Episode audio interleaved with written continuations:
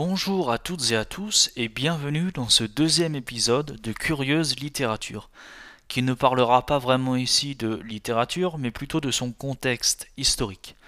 Jacques Le Goff écrit dans À la recherche du Moyen Âge que tout médiéviste se pose nécessairement la question de sa période. J'ai fait de la recherche à l'université sur la littérature castillane du Moyen Âge, et je me suis donc intéressé à ce que représentait cette période. Elle m'a toujours intéressé et même fasciné. En plus de l'étudier, cette période historique est devenue ma passion. J'ai aussi toujours eu le désir d'être précis et de comprendre les choses. De fait, je me suis posé la question de ce qu'était le Moyen Âge et je vais vous exposer ici mes réflexions. Globalement, lorsque l'on pense au Moyen Âge, on pense aux chevaliers, aux nombreux rois avec des couronnes, aux châteaux forts ou encore aux riches tapisseries qui les décoraient. Aussi, le Moyen Âge s'étend sur dix siècles, du 5e au 15e siècle grosso modo. Mais qu'en est-il des bornes exactes? Est-ce toujours aussi simple? C'est ce que nous allons voir. Souvent, le Moyen Âge commence en 476, lorsque Romulus Augustule est chassé du pouvoir par Odoacre, ce qui marque la fin de l'Empire romain d'Occident. En gros, le Moyen Âge commence lorsque se termine l'Antiquité, période pendant laquelle avait régné sans partage Rome. Sa chute marque donc aussi la fin de la période qu'elle avait incarnée. Des débats sont en cours pour déterminer la date exacte du début du Moyen Âge, mais je ne m'y suis pas vraiment intéressé puisque, faisant de la recherche en littérature, ce qui m'intéresse, c'est surtout la fin du Moyen Âge à partir des 11e, 12e siècles. La fin du Moyen Âge est sujet à plus de controverses, et c'est surtout à ça que j'ai réfléchi.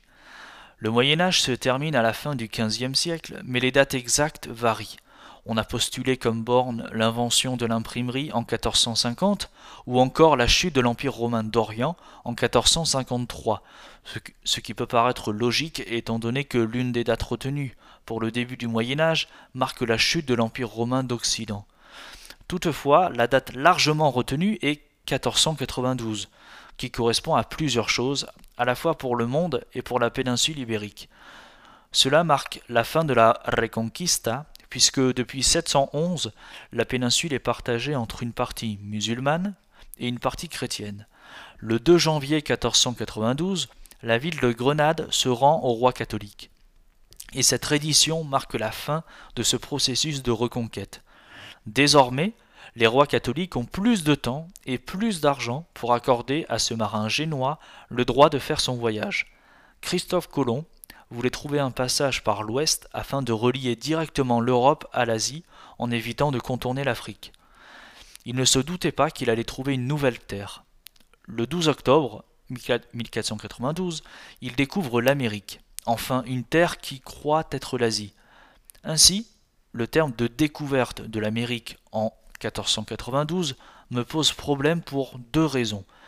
Premièrement, Christophe Colomb ne sait pas qu'il a découvert un nouveau continent, et il rentre en Espagne avec l'idée d'avoir accosté sur des îles japonaises.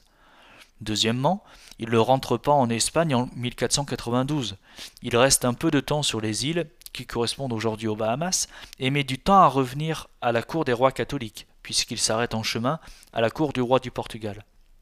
De plus, pendant longtemps, les Espagnols vont se cantonner aux îles des archipels caribéens, Cuba, Saint-Domingue, etc.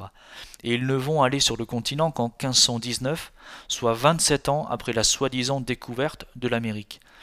Ainsi, en 1492, on découvre qu'il y a quelque chose à l'ouest, mais on ne découvre pas l'Amérique, dont on ne soupçonne même pas l'existence. Un autre détail me chatouille lorsque l'on proclame 1492 comme la fin du Moyen Âge. En effet, la période directement postérieure au Moyen Âge est la Renaissance. Le premier roi de la Renaissance en France est François Ier, et il monte sur le trône en 1515. De ce fait, à partir du moment où l'on découpe l'histoire en tranches, il ne peut pas y avoir de trou. On ne peut pas faire finir le Moyen Âge en 1492 et faire démarrer la période suivante, la Renaissance, en 1515. De plus, en Espagne, à part le décret de l'Alhambra qui expulse les Juifs de la péninsule, il n'y a pas de grand changement en 1492. D'ailleurs, les rois catholiques resteront sur le trône pendant encore vingt ans. Isabelle meurt en 1504 et Ferdinand meurt en 1516. Bien sûr, des changements se sont tout de même opérés, mais il y, a, il y en avait déjà eu pendant le Moyen Âge. On parle d'ailleurs en Europe de renaissance du XIIe siècle. Jacques Le Goff est aussi en désaccord avec les dates précédemment établies et, de manière un peu exagérée, propose 1789 comme date de la fin du Moyen Âge. Cela peut nous sembler étrange à première vue, mais c'est tout, tout à fait logique. Les dates données jusque-là, qui concluaient le Moyen Âge au XVe siècle, ne rendaient pas compte d'un réel changement, d'un tournant brutal dans l'histoire. Ce réel changement apparaît en 1789 avec la Révolution française, lorsque l'on enterre pour de bon la société d'Ancien Régime. Ainsi, il est assez complexe de cerner les bornes précises du Moyen Âge, puisqu'aucune ne correspond vraiment à la réalité que voulait être le tournant de la Renaissance. Dans la péninsule ibérique, ce tournant apparaît en 1516 lorsque Charles de Habsbourg monte sur le trône. Il deviendra Charles Quint en 1519 lorsqu'il sera élu empereur du Saint-Empire romain germanique. On tourne alors la page de la dynastie Trastamare, une dynastie médiévale, pour laisser la place aux Habsbourg, une dynastie qui régnera jusqu'en 1700 sur l'Espagne, avant de laisser place aux Bourbons. Jacques Le Goff exprime son désaccord, que je partage, sur la nécessité que l'on a de découper l'histoire en tranches. Chaque découpage est propre à chaque pays et à chaque moment de l'histoire. Et en fait, la vision du passé que l'on a en dit long sur le présent que l'on veut vivre. C'est donc pour cela qu'il est nécessaire de réfléchir sur les choses préconçues, comme ici les bornes chronologiques du Moyen Âge.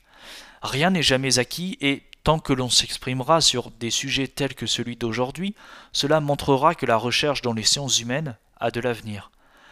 Je vous remercie de m'avoir écouté et vous dis à bientôt pour un nouvel épisode de Curieuse Littérature.